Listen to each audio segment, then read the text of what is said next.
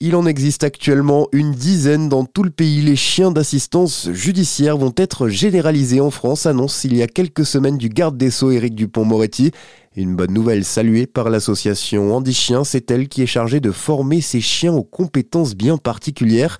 Florian Offray, chargé de mission recherche et développement pour l'association Andy Chien. Le chien d'assistance judiciaire, c'est un chien qui est attribué à des associations d'aide aux victimes, à des tribunaux, et qui va accompagner des mineurs victimes d'agressions sexuelles ou d'agressions physiques sur toute la phase d'audition dans un premier temps, mais qui va aussi pouvoir continuer euh, sa mission tout au long du processus pénal qui peut durer assez longtemps avec plusieurs euh, plusieurs sollicitations et qui va même pouvoir à terme être euh, dans le tribunal pour accompagner la personne victime. Il y a plusieurs intérêts.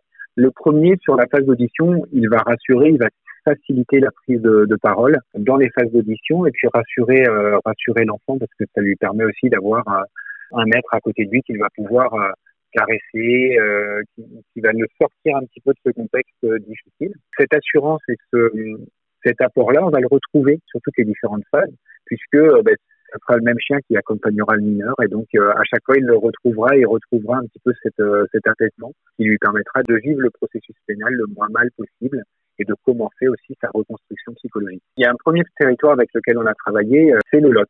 Le, premier chien à avoir été attribué, c'était en mars 2019, LOL, c'était un, beau labrador noir qui a travaillé de mars 2019 jusqu'à mars 2020 en étant le seul chien développé sur le territoire. Alors très rapidement, les retours ont été positifs. Il a même fallu dans la première année euh, calmer un petit peu parce qu'on avait déjà des demandes et le, retour a été tellement positif qu'aujourd'hui, euh, depuis novembre 2022, on est déjà à 10 chiens attribués sur le territoire. L'objectif à terme, c'est que chaque département ait son propre chien.